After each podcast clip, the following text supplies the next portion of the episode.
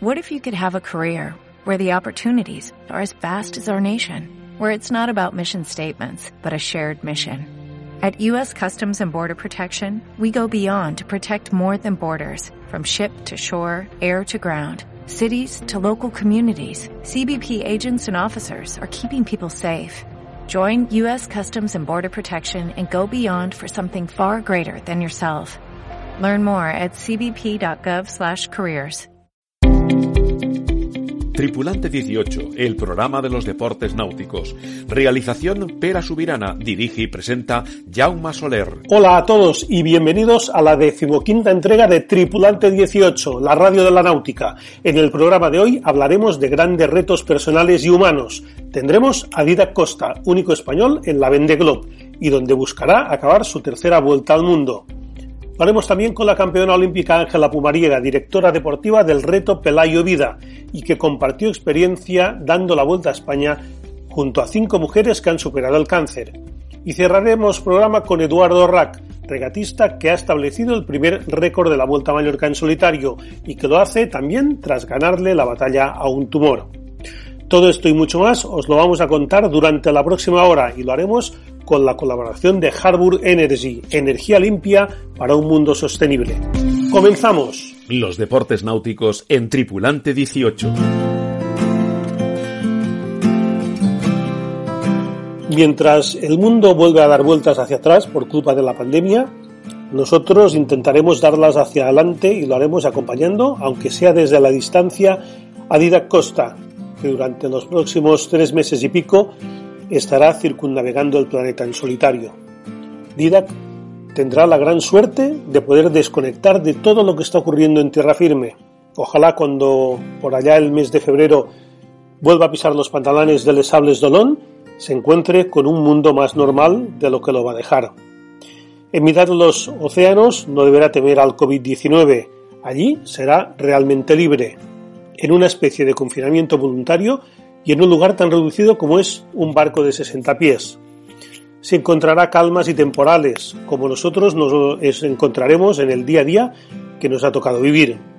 Habrá que capearlos y superarlos, él en el mar y nosotros en tierra.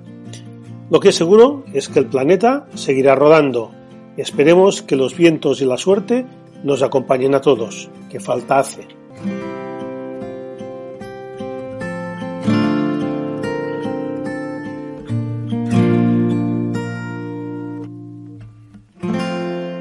A continuación, Pera Subirana nos cuenta las noticias más destacadas.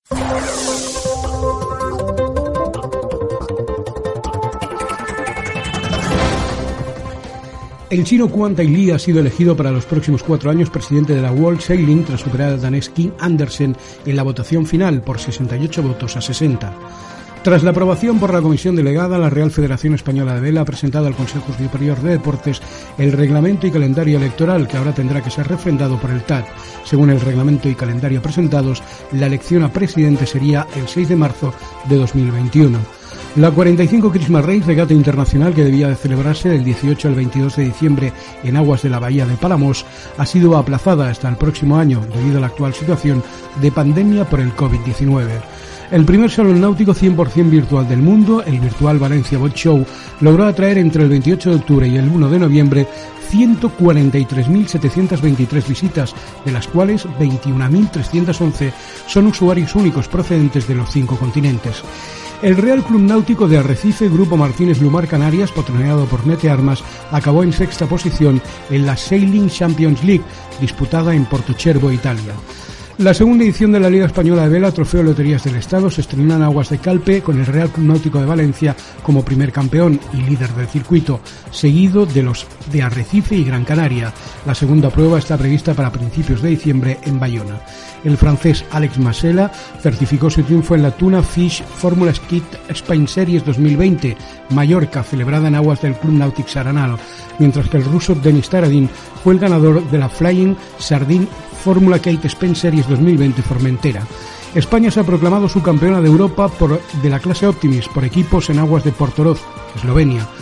Por primera vez en la historia, la Vende Globe, Vuelta al Mundo en solitario y sin escalas, no contará con público en el Village de las Sables d'Olón durante la salida el día 8 de noviembre. En ella participará el catalán Didac Costa a bordo del One Planet One Ocean. El mallorquín Eduardo Orrac estableció en 25 horas y 5 minutos el primer récord en solitario de la Vuelta a Mallorca, competición que organiza el Real Club Náutico de Palma. Jaume Soler hablará dentro de unos minutos con Didac Costa, con quien pocas horas antes de la salida de la Vende Globe conversó con nuestro director del programa Tripulante 18. También habló con Eduardo Orrac, que contará su experiencia tras superar un cáncer. Puedes encontrar todas estas noticias y más en la web www.jaumasoler.net y en nuestro Twitter arroba 18tripulante. Hola a todos, soy Alex Gelabert y yo escucho Tripulante 18. Acabamos de escuchar el saludo de Alex Jalabert, un regatista que compartió muchas horas, días, semanas y, meses y proyecto con nuestro protagonista, con nuestro gran protagonista, ya que ambos a bordo del One Planet One Ocean culminaron su primera vuelta al mundo, la Barcelona World Race. Uh, con nosotros tenemos a Didac Costa, mm, probablemente el regatista del año, ya que participará por segunda edición consecutiva en la regata más dura, la Vente Globe, la Vuelta al Mundo en solitario, sin escalas ni asistencia. Uh, Didac y yo nos conocemos desde el año 2014, fue cuando Andor Serra me propuso la, la posibilidad de llevar la comunicación de, de, aquel primer One Planet, One Ocean, equipo pues, que formaban Didac y, y con lo cual me, me, hace mucha ilusión tener hoy aquí con nosotros a, a Costa.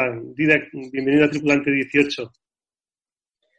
Ah, muchas gracias, ah, un placer también ah, hablar contigo, ¿no? Y sí, sí, la verdad es que me acuerdo, me acuerdo mucho de, de esa vuelta al mundo, ¿no? Porque, bueno, fue, fue entrar en el, mundo de los IMOCA, ¿no? Y de, de la vuelta al mundo.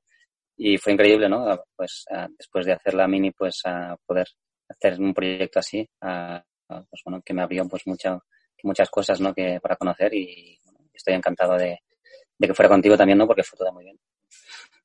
Uh, sí, mm, bueno, nuestros oyentes no, no, lo pero bueno, estamos grabando esta entrevista unas 72 horas antes de, de la salida de la Vende Globe, porque bueno, el programa saldrá justo el, día que, sale la regata y mm, probablemente cuando la estén escuchando, pues dirá que ya lleve muchas millas y ya lleve varias horas o, días na, navegando. Mira, ¿cómo, ¿cómo se presenta? ¿Cómo se presenta esta Vende Globe para ti? Uh, bueno, para mí pues uh, sigue siendo pues un, reto enorme, ¿no? Uh, hacer una vendero, pues, por mucho que haya hecho una, pues pues no quita que sea algo pues eh, difícil de, de, hacer, ¿no? Es, una verdad que es muy, es muy larga, es muy dura, ¿no?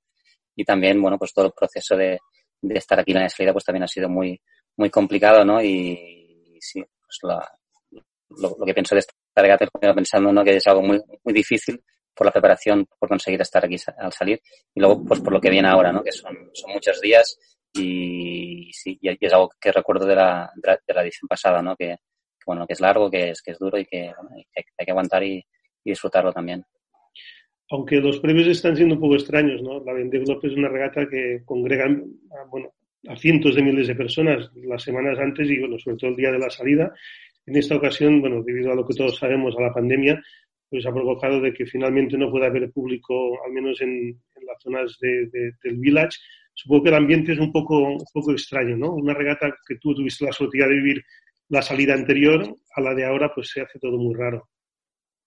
Sí, sí, es, es un contraste increíble, ¿no? Y además los primeros días que el village estaba abierto, pues aún realmente, aunque estaba limitado el número de espectadores, se veía bastante gente, estaba, estaba muy lleno, ¿no? O sea, incluso en estas condiciones, pues la gente aquí, pues, eh, quiere venir a ver los barcos, la gente te conoce, te saludan, o sea, es, es, es increíble, ¿no? El ambiente que hay y el, y el seguimiento que hay de la, de la Vende Globe, ¿no?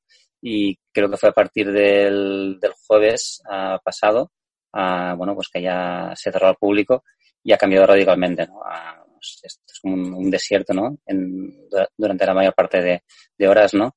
Y sí, sí, es, es, es, algo pues muy, muy fuerte, ¿no? Porque la, la Vende Globe si algo tiene es, es la, bueno, la afluencia de público, ¿no? La, el, que, que, notas que la gente está, está aquí, ¿no? Y sobre todo también se va a notar el día de salida, ¿no? Exactamente tampoco sé cómo se va a gestionar al público, ¿no? Fuera de lo que es el, village, ¿no? Sí, para ti también la, la diferencia debe haber sido muy grande, ¿no? Porque de la edición anterior haber pues cientos de miles de personas a, no poder haber nadie, pues me imagino que la sensación es muy distinta para, para vosotros los, los skippers. Sí, ha sido un, un, cambio muy grande. Si por algo recuerdo la, la Vende Globo o, o, los días o las semanas anteriores de que estuve aquí la otra vez, ¿no? En las sables es, es la afluencia de público, ¿no? La, la, cantidad de gente que hay, um, no solamente en el village, ¿no? Sino, en, la, la, misma ciudad, pues la gente te conoce, la gente pues habla de la Vende, ¿no? Es, es algo muy masivo aquí, ¿no? y desde que se cerró al público ahora hace unos días, pues el, cambio ha sido muy grande. Ah, pues parece como un desierto un poco todo, el, todo el village, ¿no? Y, aunque se ven, eh, bueno, impresiona mucho también ver 30 barcos de vuelta al mundo, pues sin, sin público, ¿no? Sin, sin prácticamente nadie. Es, es un cambio muy, que muy bestia, ¿no? Y sí, sí que, que va a ser algo, pues, uh, pues muy extraño, ¿no? Sobre todo también para el día de salida, uh, pues que no haya gente o, que no haya nadie en el, eh, o, o, mucha gente en el, en el canal, ¿no? Porque ya se verá cómo se va a hacer, ¿no? Pues es algo también muy, bueno, que muy extraño. Sí, porque bueno, vosotros además uh, habéis estado unos días de, de, confinamiento obligado, ¿no? Y hasta que os hagan una PCR antes de salir, pero una semana y pico habéis tenido que estar ahí aislados de, de, de casi todo sí. el mundo, o solo de vuestro equipo, estar solo con vuestro equipo. Sí, uh, ya des, desde que llegamos aquí a, a Les Sables ya hemos tenido que hacer varias pruebas de, bueno, para, para comprobar que no, que no hay ningún problema. Y ahora, pues antes de empezar este confinamiento, eh, pues también hemos hecho una y ya el, creo que el viernes hay, hay, hay, otra prueba. Y durante este periodo último, pues lo que sí nos permite es, es, es, ir de noche al barco, ¿no? Uh, en horas que no hay nadie, pues uh, sí, sí, sí, que nos han que nos han dejado poder ir, ¿no? Pues para comprobar cosas así, siempre y cuando pues no hay, que no haya gente y, y bueno, y esto se, se ha permitido pues bueno, pues para que no tampoco estemos tan desconectados del barco a, a una semana de salir, ¿no? Para ti será la tercera vuelta al mundo. La primera fue bajo el amparo de, bajo el paraguas de la AFNOR, la Barcelona World Race, pero ya la segunda y la tercera, pues uh, son proyectos uh, totalmente tuyos, sobre todo en esta, en esta última, ¿no?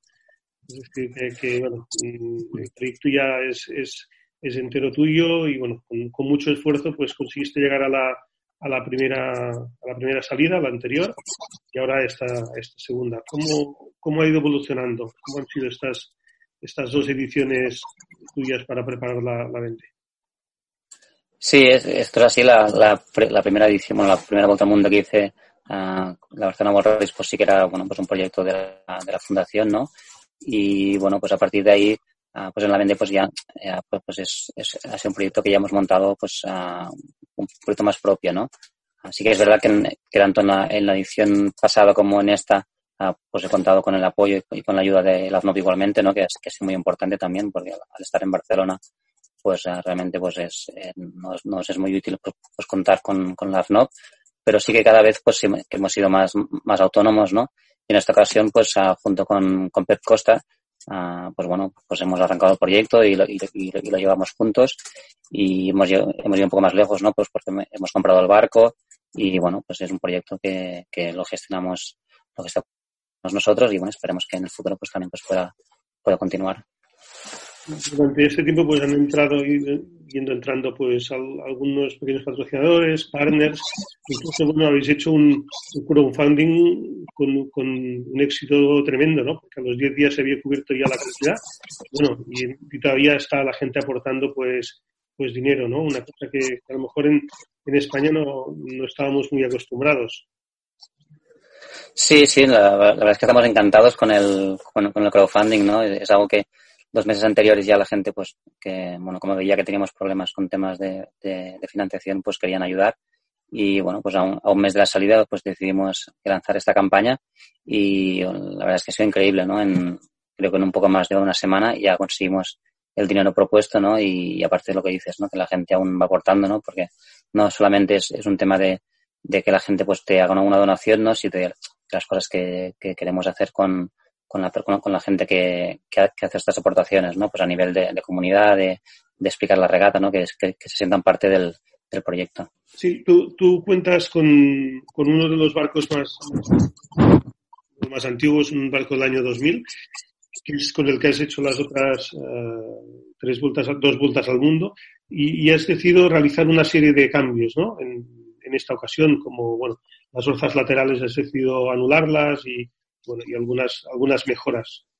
Sí, como bien dices, es un barco que es, que es antiguo, ¿no? Y a nivel de, de, de, quitar peso del barco. Has podido trabajar con más medios y más tiempo. Sí, sí, sobre todo esto es a nivel técnico por, por muchas empresas uh, pues del sector que nos han ayudado, ¿no? A, pues eh, de suministros y también pues a, a, la hora de trabajar, ¿no? Casa Mallorca, uh, que ha sido sobre todo un grupo barco, ¿no? Que ha hecho pues, uh, pues un, tema que es muy importante y también que tiene una dificultad y un coste muy elevado, todo el tema de la, de, del sistema de la guía, de, de revisión, de hidráulica, etcétera, ¿no? También, pues bueno, pues a nivel de pintura, de, de la electrónica del barco. Uh, bueno, aún así, siendo el barco más antiguo, también es uno de los barcos más fiables, porque si no llevo mal las cuentas, ha dado cinco vueltas al mundo y las ha terminado todas. Es decir, que dentro de, de, lo que pueda ser, es, la fiabilidad está siendo, está siendo máxima. Sí, es, es un barco que, bueno, que, que está probado, ¿no? Además, pues también mm, con la experiencia de haber hecho dos vueltas al mundo con el mismo barco, pues también pues ayuda, ¿no? Por el, por el hecho de, de, de conocerlo bien. Uh, aún así, pues en una regata como la Vendée Globe, uh, pues puede pasar de, de todo, ¿no? Um, normalmente pues hay bastantes abandonos y, y, no hay que fiarse, ¿no? Pero, pero sí que da confianza ir con un barco pues que ya, ya se conoce el camino, ¿no? Y que, y que está probado. Um, si, si, si terminas, que esperemos que sí, esta tercera vuelta al mundo, creo que serás junto a Jean Le Cam, un, un mito de, de, la vela oceánica y de vueltas al mundo, el único regatista que habrá dado tres vueltas al mundo con, con el mismo barco. Sí, uh, no sé exactamente, esta estadística no la conocía, pero puede ser sí, porque Jean Le Cam ya es la tercera que, que, que hace con, con el barco, porque también hizo la Barcelona World Race y, y la última Vendée. Y sí, sí, claro, pues es algo que, bueno, no estaba planificado para mí de, de ninguna manera, ¿no? A, a para las cosas, ¿no? De, después de la Barcelona World Race pues enseguida bueno, ya planteamos el proyecto y vimos que la mejor manera era hacerlo con el, con el Kingfisher. Y ahora también, bueno, pues aunque sí que es verdad, pues que hubiese gustado, pues quizá tener un barco más, más moderno, ¿no? Y, y, y más competitivo, pues también, uh, pues valoramos que era lo mejor, ¿no? Uh, que hacerlo con el Kingfisher. Sois 33 barcos los que vais a salir en, esta Vende Globe. Uh, creo que, por lo visto, puede haber como, como tres partes, ¿no? Porque, bueno, hay unos barcos que, los, los nuevos IMOCAS, que son bueno, supersónicos estos barcos voladores, que hay que ver cómo se comportan, sobre todo pues en, en los mares del sur, con, con las olas tan largas y, y tan, tan, grandes. Uh, luego hay una parte intermedia y luego hay un, tercer grupo, ¿no? Puede ser una Vendée Globe de, de, tres grupos bastante diferenciados. Sí, sí, hombre, yo creo que hay muchos, pero bueno, tres sería pues una, una buena manera de, clasificarlos, ¿no? Porque esto hay, hay los barcos nuevos de esta edición, también la pasada edición nuevo, uh, también sí que hay, hay barcos viejos que han, han, adaptado a los foils y han puesto foils que ya se verá realmente si, si, si es algo que, que, realmente es útil o no. Y bueno, y después hay barcos uh, como estaría yo, incluso más, más, más, modernos, que es un grupo pues ya más, más bueno, pues de, de, barcos más antiguos. Uh, está claro que, que, habrá varias regatas en, en, la misma regata, ¿no? Porque esto siempre ha sido así en, en la Vendée Globe y, y cualquiera de estas compet competiciones de, dentro de la Vendée Globe pues son interesantes de, de, seguir. En, en, la anterior edición tuviste nada más salir las primeras horas, pues el, problema que te obligó a volver a puerto, saliste tres días más tarde y al final acabaste en, en el puesto 14. Es decir, que, que bueno, mm, aquí demuestra lo que comentábamos, la, la, fiabilidad del barco en ese sentido y también la capacidad de, reacción que tuviste tú en, en, en, en, aquella vuelta al mundo. Es decir, que, que pueden pasar muchas cosas, ¿no? Que, que la velocidad no, está claro que no, no, es lo que prima en una regata de estas características. Sí, sí, es verdad, ¿no? Y es, también pues lo bonito de esta regata, ¿no? Que, pasan muchas cosas, ¿no? Y que, bueno, y, cosas inesperadas, ¿no? Y por eso, pues, pues está, bueno, es emocionante seguirla y la, gente lo sigue, ¿no? La, la, otra vez, por ejemplo, pues lo que decías de, de la salida, ¿no? Pues cuando salimos que tuvimos el problema y tuvimos que arreglarlo todo para salir más tarde, pues parecía que, que bueno, que no había nada que hacer, que, era todo muy difícil y al final pues se hizo una buena regata y bueno, y ahora pues también tampoco por eso no, no pienso en un resultado concreto, ¿no? Porque las cosas son, son muy abiertas y lo que hay que hacer, pues bueno, pues salir a navegar y hacerlo lo mejor posible y luego ya se verá cómo van los resultados, cómo están los demás barcos y, y si hay las cosas que, que, van pasando en mente Globe, ¿no? Que, que, son muchas y, ya se verán. Después de, dos vueltas al mundo, mm, ¿cuál es el sitio más especial o el que mejor te ha sentido en, cuando has pasado por alguna, alguna parte del mundo? ¿El Atlántico, el Índico, el Pacífico? ¿En qué, ¿En qué, momento es para ti el más especial en una vuelta al mundo de este tipo? Sí, bueno, habría, bastantes, ¿no? Sí que es verdad que la zona del sur, pues es quizá la más impresionante, ¿no? A, por, por, cómo, el barco navega allí, ¿no? Por las condiciones que hay de, de meteo, ¿no? Y bueno, pues ahora mismo, pues quizá pues pienso más en, en, esta zona, sobre todo también pues en el momento que, que pasas pues de estar en, el Atlántico a, bueno, que, que sales de, de, de, la zona más cálida cuando entras en el Atlántico Sur, ¿no? Pues es un, es un cambio que es bastante radical, ¿no? Que pasa en, en, en pocas horas o, o, pocos días, ¿no? El, el, cambio es muy grande, ¿no? Y, y bueno, pues, eh, pues quizá ahora como será la, la, parte primera que me encontraré, ¿no? De, de, entrar al sur, pues es en lo que me, en lo que pienso, ¿no? Aunque queda también puesto el Atlántico, ¿no? Hay, que, hay que cruzar los doldrums también y, esto, ¿no? Pero la Vendée pues si, si, no navegara por los océanos del sur, pues tampoco sería la, la Vendée, ¿no? una regata tan, tan, larga y en solitario, porque serán tres meses y pico más o menos, ¿cómo, ¿cómo, te organizas para tus propias guardias? ¿Cómo, por cada zona a lo mejor tienes unos tipos distintos o intentas mantener el mismo, los mismos horarios? No, los horarios no, los voy adaptando sobre todo pues a las condiciones de, de meteo, ¿no? En una, en una regata como la Vendée, pues bueno, al ser en solitario tienes que, que adaptarte pues al, bueno, al, sobre todo lo, que yo hago es en, en, el, en función pues del método de las condiciones de viento, ¿no? Pues a partir de aquí pues te organizas un poco el día, incluso los, los próximos días o, las horas que, vengan, ¿no? Sí, en, en, durante la regata y la navegación pues uh, tengo que organizarme a, con diferentes, bueno, pues hay, hay cosas que hay que hacer en el barco, ¿no? No solamente uh, pues llevar las velas y, hacer que el barco vaya rápido, ¿no? Sino que, bueno, pues uh, a veces hay hay que hacer maniobras, hay, hay, que comer, hay que dormir, ¿no? Hay que hacer preparaciones en el barco y todo esto lo vas adaptando, sobre todo en función de, de, la meteo, ¿no? Si hay condiciones pues fáciles, pues puedes aprovechar más para descansar o para comer uh, y para hacer, pues, bueno, las, las diferentes tareas, ¿no? Y ya para, para ir acabando, um, ¿cómo te gustaría ya que sea el, el, final de esta, de esta Vende Globe? ¿Acabar? ¿Mejorar el puesto 14? ¿Cuál es tu, tu objetivo? Sí, siempre es acabar, ¿no? Terminar una vendelo, pues para la sensación de dar la vuelta al mundo, ¿no? Y de poder completar el, el proyecto, ¿no? Pues para, para, para, cualquier navegante, ¿no? Y también pues para toda la gente y, y todas las personas que nos, han apoyado, todas las empresas que han, que han colaborado con, con, el proyecto, pues yo creo que es muy, es muy importante, ¿no? poder decir que hemos terminado y a partir de aquí pues sí me gustaría evidentemente pues ir lo más rápido posible y bueno pues puedo tener una, una referencia pues en cuanto a los días que tarda con respecto a la otra vez, ¿no? que la otra vez fueron 110 días, creo, pues intentar bajar los días pues sería interesante y me gustaría poderlo hacer. Pues muy bien, Dida Costa, muchísimas gracias por, por tu tiempo, que vaya muy bien esta vuelta al mundo, estoy seguro de que, de que terminará muy bien, tanto tú como, como el barco, pues podáis estar de vuelta dentro de pues esto, estos menos de 110 días uh, y bueno, y a la vuelta te puedas encontrar un, un, mundo, un mundo mejor. Con muchas ganas de que todo vaya bien, de poder compartir el proyecto. Muy bien, muchas gracias y feliz travesía. Nos vemos, si todo va bien, a, a la vuelta. Estás escuchando Tripulante 18. Yo empiezo a competir a los 10 años. Mi familia toda está relacionada con el, con el agua. Mi abuelo era piragüista mi madre era nadadora y mi padre también navegaba en windsurf, así que que estuviese relacionada con algún deporte de mar creo que ya venía en, en mi ADN.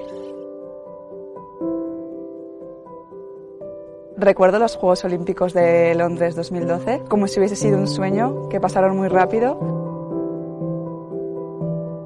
Para mí el día de la medalla creo que es el día más especial de mi vida pero lo que recuerdo con más cariño es que mis padres y mi hermano estaban en, eh, en, las gradas viéndome, entonces poder compartir con mi familia esos momentos inolvidables eh, para mí es, es magia pura. Siempre soñé con ir a los Juegos Olímpicos, siempre soñé con estar en lo alto de un podium, que sonase el himno, que subiese la bandera de España pero lo veía muy lejos. Era, para mí era un sueño que se ha convertido en realidad.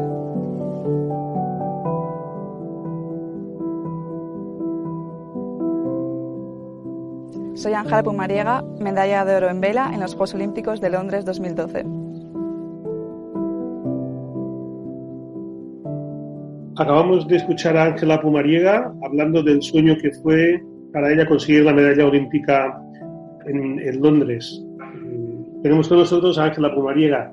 Bienvenida a Tripulante 18. Hola, muchas gracias. Es un placer estar con vosotros. La verdad que, la medalla fue un, fue un, sueño. Se cumplen ocho años. Mm, ah, fue la última medalla de oro, la última medalla, con la de Marina Lavau, que, se consiguió para España. Mm, a todos nos pusiste los, los pelos de punta con aquella final con Australia, que fue muy emocionante. La verdad que ocho años, como bien dices, y, y, yo parece que fue ayer porque creo que recuerdo cada minuto, cada momento de aquella final y, y los años parece que, que, no pasan. Yo veo la final o cualquier imagen de esa, de esa época y se ponen los pelos de punta. La verdad que para nosotras fue cumplir un sueño y, cada vez que lo recuerdo, pues lo recuerdo con mucha emoción y, bueno, pues, pues con ganas de, recordar esos momentos porque fueron momentos preciosos. Sí, fueron unos momentos muy especiales, evidentemente que, es difícil que, vayan a volver. Hiciste la preparación para Río, en Río no se consiguieron medallas, y, después de Río mm, tú ya decidiste dar un, rumbo, un cambio a, tu vida, ¿no? Es decir, que pasaste, sigues navegando en, en Snipe, porque consiguiendo grandes éxitos con, Martín Bermúdez y Fran Palacio, pero bueno, allá a otro, a otro ritmo, ¿no? Sí, la verdad que después del Mundial de Arus en 2018, eh, pues tanto Sofía como yo decidimos de dejar el, proyecto para Tokio. Y bueno, la verdad que a veces que cuesta un poco, eh, pues parece que terminar, ¿no? Pero, pero también tenía ganas un poco de, pues, de cambiar un poquito de, de, vida. Sí que es verdad que, es, que dejar de navegar creo que va a ser imposible y dejar de competir también me cuesta, pues aunque sea en la categoría Snipe, que es una categoría más amateur, la verdad que a nivel nacional hay una flota increíble, nos juntamos casi 80 barcos en cada regata y bueno, es competir a otra forma, a otro, bueno, pues a otro nivel, pero la verdad es que como en España hay, vamos, hay muy buenos regatistas, pues bueno, es, es, otra etapa de la vida y son otros retos diferentes. Obviamente los Juegos eh, Olímpicos es el sueño de todo deportista. Para mí esa, esa etapa ya pasó y bueno, pues afrontar nuevos retos diferentes y, y bueno, diferentes etapas de la vida que también pues son, son bonitos. Hablando de retos, mm, el último precisamente ha sido el reto de la llovida, que tú has estado de directora deportiva y que, recientemente habéis dado la, vuelta a España en un Volvo 70 con, cinco chicas, con cinco mujeres, pues que, han pasado cáncer. Un reto que, bueno, que se inventó pues Eric Fratini, con el que hablamos hace dos semanas, nos estuvo contando pues muchas anécdotas de, las anteriores ediciones.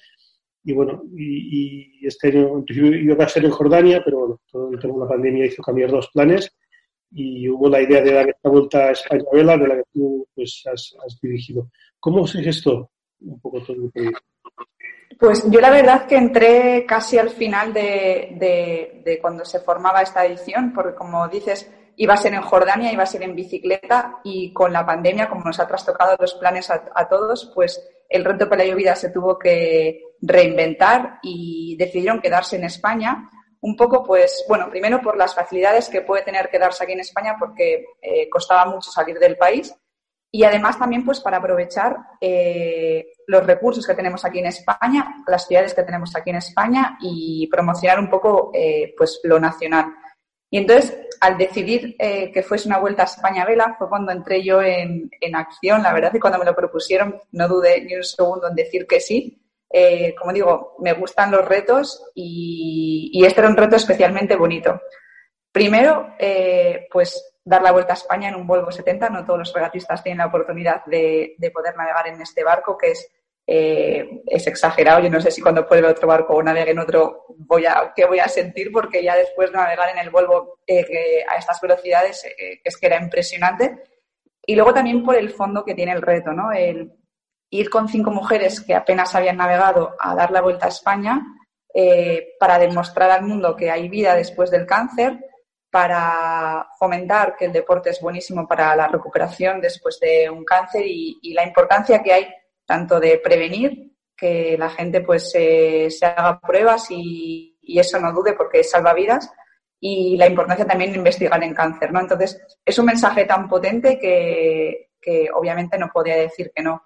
Y la verdad es que convivir con cinco supervivientes de cáncer eh, ha sido una experiencia buenísima. Nos han enseñado a toda la tripulación un montón eh, venimos con la mochila cargada de aprendizaje, de positivismo y, la verdad que creo que nos han enseñado más ellas al equipo profesional que nosotras a ellas porque ya te digo, es, son, eh, transmiten un positivismo, una energía y, una forma de ver la vida que me imagino que si no, no has vivido su situación eh, es muy difícil de, de poder pues adivinar, ¿no? Entonces, ha sido espectacular estos 15 días con ellas a bordo. Y además, eh, una de las cosas que, pensaba que más difícil iban a ser iba a ser la convivencia, porque, bueno, pues 12 personas en un barco, además sin ningún tipo de, lujo, ¿no? El Volvo solo es la cáscara y las literas y ya.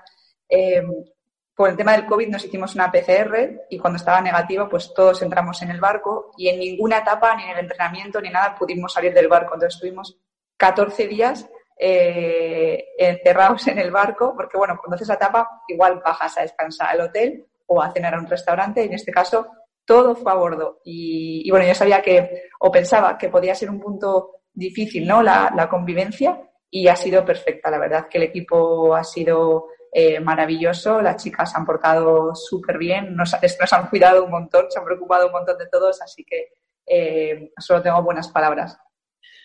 Eric nos comentaba que, él preparaba retos para que sufrieran, para que sufrieran lo que sufrir, subir montañas de Kilimanjaro, los distintos retos que, les ha preparado. Cualquiera podría pensar que una vuelta a España, pues bueno, puede ser más placentero, pero bueno, mucha gente no conoce cómo es un vuelo 70 y supongo que os habéis encontrado en situaciones complicadas, yo vi sobre todo la salida, las primeras horas, yo iba siguiendo un poco la, evolución y, bueno, los vientos que había, que, debieron ser muy duras. Sobre todo el paso por el estrecho me da la sensación, con el levante que estaba soplando en aquellos momentos, que debió ser muy complicado, sobre todo para estas personas que no saben, no sabían lo que era navegar y navegar a vela. Sí, sí, exacto. Yo como que dividiría la, la, pues la vuelta en tres, ¿no?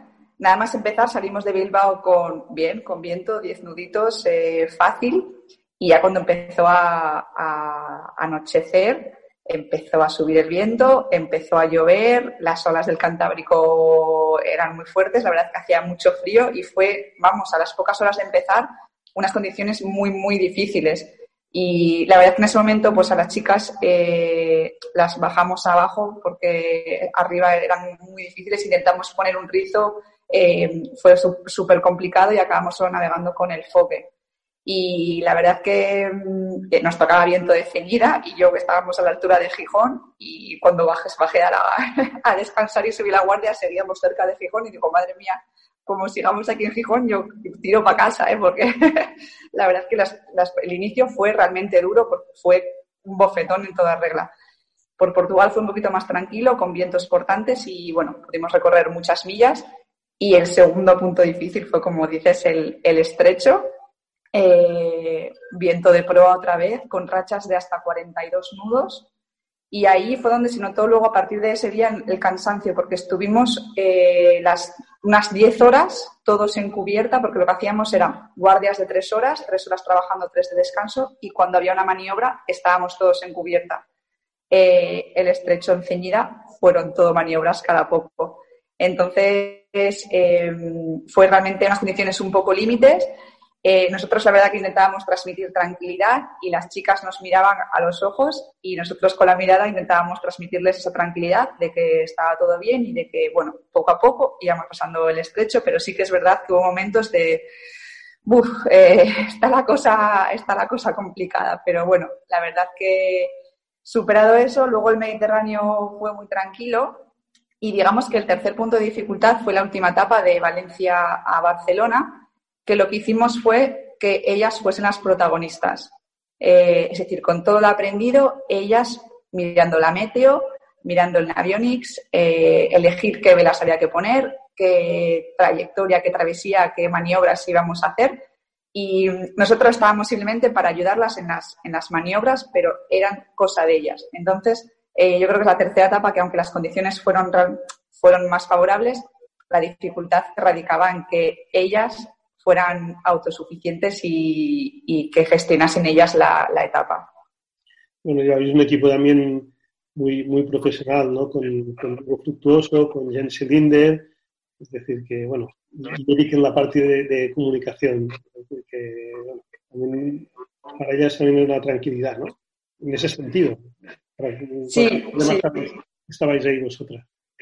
Sí, justo al final eh, íbamos a bordo cinco, las cinco chicas supervivientes de cáncer, íbamos cuatro regatistas profesionales y bueno, las tres eh, personas encargadas de prensa y, y, grabación. Eh, y la verdad es que con los, con los chicos, con Diego, Pancho y, y Jensi, pues iba muy segura porque tienen mucha experiencia en este tipo de barcos y es verdad que eh, yo estaba un poco como en, de enlace ¿no? entre, el, entre, entre el equipo profesional y las chicas, porque al final mi experiencia, sobre todo, era ligera. En este barco tampoco tenía, bueno, en este barco en concreto no tenía ningún tipo de experiencia y yo me sentía muy segura con, con el equipo profesional que llevábamos, ¿no? Porque, bueno, pues tienen vueltas al mundo, muchas millas, muchas horas navegado en este barco, así que en ese aspecto pues íbamos bastante eh, tranquilos y sabíamos que la seguridad tenía que ser una de las de las cosas que tenía, que tenía que prevalecer a bordo, porque aunque vayas con tranquilidad, el Volvo 70 es un barco que lleva unas cargas tremendas y hay que tener mucho cuidado pues en cada maniobra, en cada winche, así que, bueno, pues a pesar de ir con seguridad, siempre hay ese riesgo, ¿no? Pero, bueno, la verdad que el equipo en general se supo adaptar muy bien y las chicas cogieron rápido cuál era su rol en, en cada maniobra y, y eso lo que llevó es que, bueno, pues a llegar con éxito a, Barcelona y conseguir este reto. Y la verdad que eh, también muy contenta, no solo por la parte técnica, porque en cada etapa nos vino a ver un montón de gente. Por las redes sociales también nos ha seguido mucha gente, que al final es el objetivo, el objetivo, ¿no? El, trasladar a la gente que personas normales, como son estas chicas, pueden superar el reto que se pongan por delante, ¿no? Como este caso es la Vuelta a España y como ha sido el cáncer que también lo habían superado. Sí, que que en las anteriores eh, ediciones pues siempre había alguna chica que había tenido algún problema o, que de repente se hundía o, físico um, en el cruce del Atlántico. Aquí ha habido algún momento que alguna chica diga no puedo más o, no. No, no, no, en ningún momento. Eso nos lo contaba mucho Eric, que siempre en cada edición pues había alguien que era pues estaba un poquito más floja o sobre todo, pues bueno, pues igual psicológicamente, ¿no? En este, la verdad que, que no, que como dice Eric, este ha sido el, mejor equipo con, con, diferencia. Nosotros hicimos una, en agosto hicimos en Denia eh, dos travesías de 48 horas con, con las 11 finalistas para seleccionar el equipo para dar la vuelta a España. Y, y, una de las cosas en las que más nos fijamos era un poco en el aspecto o qué podía aportar el equipo, ¿no? No tanto técnicamente, sino, pues bueno, pues formar un equipo eh, completo en, en, cuanto a características, pues, eh, pues que fuesen fuertes mentalmente, porque sabíamos que, aunque igual físicamente dar la vuelta a España no es tan duro como, pues bueno, como una ruta en bicicleta, sí que pensamos que era más duro psicológicamente por estar pues 14 días desconectadas de su familia, eh, 14 días conviviendo unos encima de otro y si te enfadas con alguien en el barco no te puedes separar. Entonces, eh, pensamos que el aspecto psicológico era muy importante porque, pues bueno, pues sí que es verdad que estás cerca de costa y si pasa algo puedes ir a tierra, ¿no? Pero bueno, no era la, no era la idea. Y la verdad es que la selección, cuando eh, cada uno elegimos, pues, eh, quién podía estar en el equipo, ¿no? De las cinco finalistas, estábamos Diego y yo en la selección y coincidimos al 100% en, en, la selección, ¿no? Y la verdad que creo que ha sido una selección muy buena todas de las 11 nos aportaban algo, pero bueno, pues quizás el formar ese equipo fuerte y unido, que cada una aportase algo para que fuese una piña y, realmente lo conseguimos. Y bueno, pues al final gracias a ellas, ¿no? Que yo lo que quiero destacar es que, es que se preocupaban un montón cuando bajaban a hacer la comida, aunque el barco estuviese de lado, eh, hacían comida para todos, siempre se preocupaban por, por, por el bienestar de todos en, en, el equipo, con lo cual ha sido algo que, ha unido un montón y que es que es un equipo, vamos, espectacular. Pues bueno, lo importante es que reto conseguido, uno más. Reto conseguido. que, se hagan pues experiencias estas en montaña, en mar, yo creo que es, que es bueno para todos y también en este caso para dar también visibilidad al deporte de la vela y para que también mucha gente, como estas cinco chicas que la mayoría de ellas apenas habían tenido contacto con la vela, pues vean que también es un deporte duro, un deporte distinto a lo que mucha gente se puede creer. ¿no? Sí, y sobre todo porque al final también eh, ellas se dieron cuenta que hay muchos tipos de barcos. Eh, sí que es verdad que casi todas, casi todas entrenaron en algún barco crucero, pero les decía, digo, donde realmente se aprende a ver el viento y entender es en la vela ligera, así que eh, yo les animaba a que probasen pues otro tipo de barcos, ¿no? Porque a veces en el crucero, pues bueno, eh, el peso, las maniobras, igual los errores no se notan tanto y en la vela ligera sí. Y la verdad que todas, en teoría, nos han dicho que, seguirían navegando, así que, así que bueno, creo que sí, por lo menos hemos enseñado lo que es la vela, lo que es nuestro deporte, lo que es nuestra vida a gente que no lo conocía y, la verdad que les ha encantado esos momentos de los amaneceres, los atardeceres, eh, navegar con los delfines, nos hemos encontrado orcas. Eh, la verdad que, bueno, son momentos mágicos que hemos vivido y que creo que hay pocos deportes que te lo pueden ofrecer. Eh, bueno, los deportes que son al aire libre o en medio natural, pero la vela es un deporte que, te da estos regalos, así que espero que lo hayan aprovechado, que lo hayamos enseñado y que haya más gente que, se anima a navegar. Muy bien, Ángela llega muchísimas gracias. Felicidades por partida doble, por los ocho años, el aniversario de, la medalla de oro en Londres 2012 y, bueno, por haber conseguido pues acabar con éxito pues, el reto Pelayo Vida 2020. Muchísimas gracias a vosotros por, por transmitirlo, que al final sin vosotros sois también parte importante de, de todos nuestros éxitos. Los deportes náuticos en Tripulante 18. Nuestro siguiente invitado ha vivido una situación similar a la de la anterior historia. De repente se ha convertido en protagonista involuntario uh, después de conseguir un récord y también después de, de superar el cáncer. Hablamos con Eduardo Rack, un navegante mallorquín que, que su última hazaña ha sido dar la vuelta a Mallorca en solitario estableciendo un nuevo récord, aunque para él esto es, lo de menos. Él quería hacerlo como un, como un reto personal después de, superar la enfermedad. Eduardo Rack, bienvenido a Tripulante 18. Hola, gracias. ¿Quién, quién, quién te iba a decir que antes de salir, antes de partir para dar la vuelta a Mallorca, que a la vuelta pues tendrías el, la repercusión que ha tenido tu, tu hazaña, ¿no? Pues sí, porque me, la verdad es que me ha sorprendido el, interés y el seguimiento que ha tenido este, este reto, ¿no? Porque en realidad, pues bueno, em, realmente la motivación era, era muy personal, mm, a pesar de que como regatista, aunque ahora ya pues tuve que dejar un poquito más el circuito profesional por precisamente por estos problemas de, de salud, pues te quedan las ganas de hacer Ah, buenos cronos y buenos tiempos y hacerlo bien y eso, pero bueno, ya sabía que iba con unos ciertos handicaps físicos y muy contento. sí, la Vuelta, Mayor, sí, la, Vuelta a Mallorca es un, un, reto que, bueno, que ha instaurado un poco el, Real Club Náutico de Palma, tu club, que bueno, se puede hacer de distintas, distintas formas, ¿no? En barcos grandes, barcos pequeños, en este caso en solitario con barcos no superior a a 40, a 40 pies. Creo que Hugo Raón lo intentó con el Mini, pero se quedó sin viento. Y bueno, tú has sido el primero que ha conseguido completar esta, esta vuelta.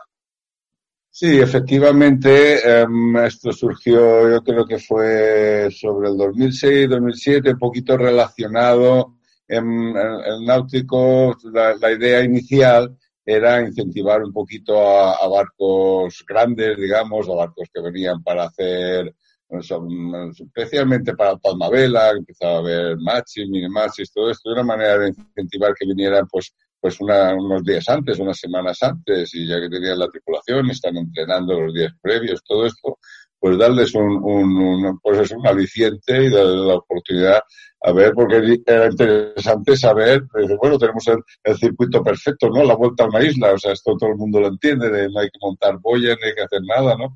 Y, y, y, y creo que, que, es una idea original. Luego la trasladas a muchas más posibilidades, ¿no? Ahora saliendo un poquito de esto, decir, bueno, ¿y quién será el que lo ha hecho más rápido? ¿Qué sé? ¿Qué sé yo? La travesía Palma-Barcelona, la travesía la, que sea, ¿no? Porque quizás tenemos conocimiento de, cosas así más de cruce Atlántico, vuelta al mundo, pero, pero cosas un poquito más a, nuestra mano, ¿no? Que podría, que, creo que puede ser eh, interesante. Bueno, total, la cuestión es que, que inicialmente estaba destinado al récord absoluto, que evidentemente está muy bien, pero bueno, luego ahora hace unos años se abrió a, otras categorías, ¿eh? y como es en mi caso, pues eso, dependiendo de la lora, también la posibilidad de monocascos o multicascos, también hace, hace un año, un poco más, se intentó con un este Iker Martínez, con, con, el catamarán este con foils y esto, tuvo mala suerte a media vuelta, rompió el mástil, pero también estaba cogiendo. Bueno, ahí da una idea de que no es tan fácil. La, complicación de navegar cerca de la costa, la orografía, todo esto, podemos hablarlo, es, es, quizás más, más difícil en muchos sentidos que una navegación, digamos, en mar abierto, en línea recta, en el cual no hay tantos cambios, de, como sabemos, de, intensidad, de, sobre todo de dirección de viento, todo esto. Mm. Sí, la diste al final en 25 horas, eh, perdón, sí, 25 horas, creo que fue, más o menos, un poco más. Es decir, que, ¿cómo, fue un poco la travesía? Bueno, eh, es verdad que sobre, sobre el papel eh, y sobre la teoría, los modelos nos daban que podía haber sido um, un poquito más, más rápida, pero, pero bueno, ya sabemos que la meteorología sigue sin ser una ciencia muy, muy exacta. En ese sentido trabajamos muchísimo, me ayudó muchísimo uh, otro navegante muy conocido, Um, que es um, um, Nacho, Nacho Postigo, Nacho Postigo eh, haciéndome un poquito las funciones estas de, de, de, routier, ¿no? De, de, meteorólogo y bueno, con, su experiencia y esto, la verdad es que uh, te das cuenta que, bueno, la, la, navegación es en solitario, pero como sabemos que queremos hacer las cosas bien, tiene que haber gente, gente detrás y esa parte es muy, muy importante, el poder elegir la, la, la, ventana el momento apropiado, porque además no es un récord de decir, bueno, ahora salgo, uy,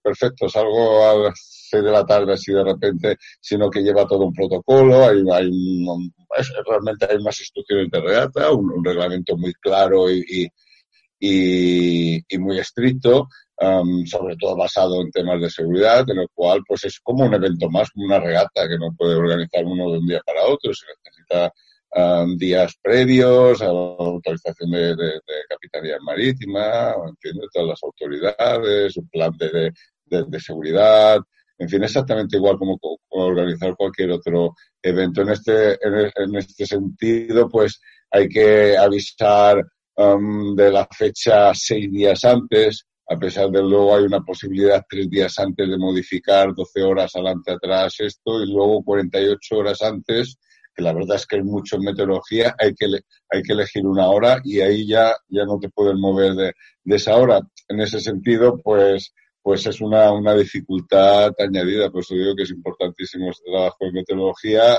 y, y bueno, y un pelín de, de, suerte de que, de que se cumpla, de que se pueda acertar la, la fecha. Y bueno, es un aliciente o un handicap más, llámalo como quieras, a, este reto.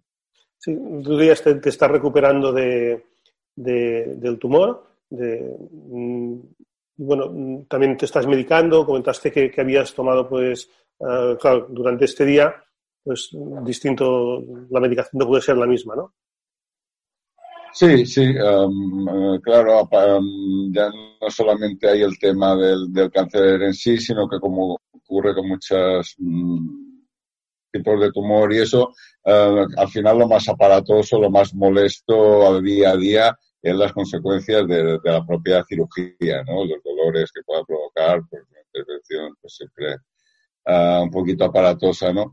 Y, y, bueno, era otro, otra, otro hándicap, otra pega añadida, ¿no? Que todo lo que son cualquier tipo de calmante o lo que sea, relajante muscular, pues uh, básicamente cuando leemos todo eso, los, como es las, ya, ya, lo diré. Prospectos, los prospectos. Sí, sí, el prospecto, todo lo negativo como es, las, las contraindicaciones.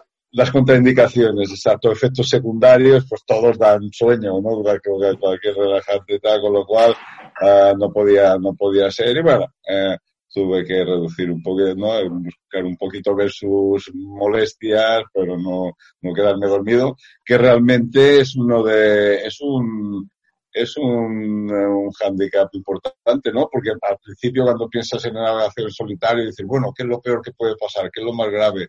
Hombre, el, el caso del hombre al agua, ¿no? Que con tripulación pues ya es grave por sí, pero tienes posibilidades de, ser autosuficiente en la recogida de, de, la persona que caiga por la borda, lo que sea, siendo muy complicado, si es de noche y tal, pues en solitario, evidentemente muy vendido. Pero casi en segunda posición y muy cerca de, es el hecho de determinar sobre, sobre las rocas, ¿no? De hecho, muchísimas navegaciones de este tipo solitario han terminado justamente con eso, con los barcos sobre, sobre, los bajos, sobre las rocas. El mejor caso sería la playa, pero bueno, de manera desastrosa también puede ser una situación realmente muy, muy, muy peligrosa, ¿no? Así es que una cosa más a añadir. En la anterior entrevista hemos hablado del reto Pelayo, que han sido cinco chicas que, que han dado la vuelta a España en un, en un Volvo 70. Lo han, lo han acabado con éxito. Uh, también viviste una experiencia similar hace, hace poco, ¿no? Atravesando el, el Atlántico, también con personas que, habían sufrido cáncer. Sí, sí, sí, quizá es, un caso muy, muy, muy similar, un proyecto muy, similar. Esto fue, pues, el Cruzar Atlántico, hace eso fue en, en diciembre del 2019, lo estoy diciendo bien, sí, que, que, bueno, sí también eran, eran cuatro, cinco chicas, porque bueno, eh, como fue desde Palma, um, uh, era parada en Canarias, parada en Cabo Verde, luego hasta Martinique y, y, también lo mismo, cuatro, cuatro mujeres o cinco mujeres que habían pasado también por esa situación um, y, y, y, se, habían, se habían decidido ese reto de, de, de, de, hacer este cruce atlántico. Entonces, pues bueno, junto con el, con el, con el armador y, y, y, patrón del barco, pues bueno, me animé justo, terminaba los tratamientos, no sabía muy bien qué hacer en mi vida, veía claro que, que volver, digamos, al circuito profesional de, de, de regata ya, ya iba a ser muy difícil, bueno, me tenía que reinventar y, y bueno, me, me, me, motivó mucho a hacerlo y animarme a ayudar a esta, a esta navegación y bueno, fue, fue una experiencia también muy, mucho no había hecho nunca esa travesía, a pesar que mira que desde, especialmente desde Palma, ¿no? Hay, hay, hay mucha oportunidad de, de, hacer este cruce, ¿no? Porque muchos barcos grandes que hacen la típica temporada de Mediterránea, luego cruzan para el Caribe, bueno, hay muchos puntos, pero este es un, como sabemos, Palma es uno de ellos en los que en, los que tanto a nivel de cargueros y todo esto, pero bueno, en este caso navegando con, nuestros propios medios, hacer este cruce de, del Atlántico y bueno, así, así lo hicimos y también fue una experiencia. A nivel profesional, bueno, son, nos conocemos de, de, de, de vernos en los pantalones, de estar en los pantalones durante muchos años ha formado parte de tripulaciones importantes y mediáticas como el propio Bribón de, de Josep Cusí o, o, también has formado parte de, de equipos como el Platoon, el TP52, pero bueno, siempre uh, lejos de los focos, ¿no? Y comentabas el otro día que esto te, te había superado un poco. Uh, siempre habías estado en, lejos de los focos que se llevaban, pues eso, pues otras personas de, de estos equipos, ¿no? Sí, quizá pues, pues esto, yo llegué al, al, a, este mundo profesional de la vela no tanto como excelente, excelente regatista olímpico, sino más, más, más bien empezando por, por, por, por temas de muy eh, iniciándome con el tema de equipo de tierra, mantenimiento, uh, lo que decimos capitán del barco, es decir, responsable de todo lo que son traslados y cuidado del barco y tal. Pero bueno, al final terminando navegando más de lo que, de, de, de lo que esperaba, dependiendo de la temporada y, en ese sentido se me terminé especializando mucho en esta clase que tuvo años muy buenos y bueno, sigue muy bien en activo. Este año no han hecho nada, por, por lo que sabemos, pero la que es la clase TP52, ¿no? Y, sí, tuve la suerte prácticamente del de, inicio, la clase como TP52, que los que todos sabemos un poquito de barcos, ¿no? Sabemos que a pesar de que fue una clase inicialmente Transpac, um, inicialmente esta clase americana, ¿no? Sobre todo de la costa oeste de Estados Unidos, um, aterrizó, digamos, en Europa sobre el 2005, ¿eh? que arrancó precisamente con, con, tres barcos, que era el Casa Galicia, Bribón y el AIFOS, esos fueron los primeros tres TPs en el 2005, y bueno, toda más historia fue, fue, fue evolucionando, y bueno, yo ahí ya me incorporé, y, y, prácticamente pues hasta que la enfermedad me, me, echó efectivamente en el 2017, en el 2017 que tuve que dejarlo. Y sí, a ver, pasé por barcos como, como Platoon, como un equipo brasileño que era el Fénix, uh, un, un, equipo americano que era el Río, uh, y, es, y, es, que efectivamente los dos últimos años con Platoon hasta que, bueno, eh, bueno por circunstancias de la vida, eh, pues, pues bueno, ahí tuve que colgar un poquito los trastos y nada, eh, de ahí viene uh, un poquito mi, mi, mi, mis últimos años de, pero bueno, eh, como navegante un poquito de toda la vida, eh, empezando con, con, con, especialmente en crucero, con, navegando de, desde que nací prácticamente, ¿no? Muy bien, Eduardo, me alegro mucho de, de verte también de verte tan animado y bueno, enhorabuena por todo, ¿no? Por, por haber superado uh, la enfermedad y, por haber conseguido pues, pues este, este récord y ser el primer nombre de, que lo instaure en, en, en, solitario. Muchas gracias, muchas gracias a ti por la oportunidad y bueno, y, y a ver si, si, conseguimos seguir haciendo, na, navegando como podamos y donde podamos y, y ahí, bueno, eh, quizá pues, pues es una, hay, hay, que redescubrir un poquito esto, ¿no? La navegación uh, un poquito solitario o a dos o eso, que, que, que, quizá es la más realista ahora que podamos hacer desde el punto de vista, ¿no? De, de, de, de competir, de navegar, ¿no? Dadas las circunstancias. Muy bien, espero que pase ya todo el tema de, la pandemia y pronto nos podamos volver a ver por Palma. Muy bien, muchas gracias. Eso espero. Un abrazo. Saludos. Estás escuchando Tripulante 18. Y la opinión nos la trae Jorge Aguadé desde Les Sables Dolón. Hola a todos. Didac Costa se presenta este domingo en la línea de salida de la Vende Club sin haber competido en ninguna regata oceánica desde que terminara decimocuarto la edición anterior. Ni una competición que echarse al zurrón de la experiencia. Desde que llegó a Les Sables d'Olón el 23 de febrero del 2017, tras 108 días navegando por el mundo, no ha vuelto a sentir las sensaciones que ofrece la alta competición. Sin duda, esta no es la mejor forma de llegar a la cita a la que se enfrentan los mejores regatistas del mundo en la especialidad offshore y el solitario. Y si Didac no acumula más regatas y más entrenamiento, es evidente que no es culpa de él. Hay una razón principal. Y es la falta de financiación en España para la vela profesional un dinero que le permita al catalán, porque se lo merece, dedicarse profesionalmente a este deporte y entrenar para afrontar la importante cita de la vuelta al mundo en solitario. Pero este no es un mal que solo padece Didac, no, es genérico. En nuestro país no hay armadores ni empresas que quieran invertir en vela desde que el escenario quedara totalmente esquilmado tras la crisis del 2008. Hay ejemplos absolutamente sangrantes, como es el caso de las 52 superseries.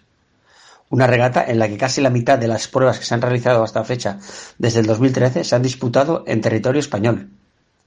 Pero nunca en la historia de la competición ha habido ni un armador ni un proyecto español inscrito. El mundo ve lo que nosotros aquí no vemos. Vivimos en un país increíble para practicar la actividad náutica. La vela profesional es el reflejo de la situación del deporte patrio. hay que buscar entre todos soluciones para dar visibilidad a una disciplina que debería ser tan intrínseca a un país con 7.660 kilómetros de línea de costa. Yo no lo entiendo. ¿Alguien lo entiende? Y con esta reflexión sobre el gran protagonista del programa de hoy, Didac Costa, cerramos el decimoquinto episodio de Tripulante 18. Ha sido un programa de mucha altura en el que hemos hablado de la vuelta al mundo más extrema, la Vende Globe, del reto de dar la vuelta a España y del nuevo récord de la Vuelta a Mallorca. Damos las gracias por acompañarnos en esta aventura Harbour Energy, energía limpia para un mundo sostenible, empresa con oficinas en Sevilla, Madrid, Valencia, Benicarló, Badajoz y Jerez de la Frontera. Puedes encontrar toda la información en harbourenergy.es. Nosotros nos vamos. Hasta pronto, navegantes. Tripulante 18, el programa de los deportes náuticos. Realización Pera Subirana. Dirige y presenta Jaume Soler.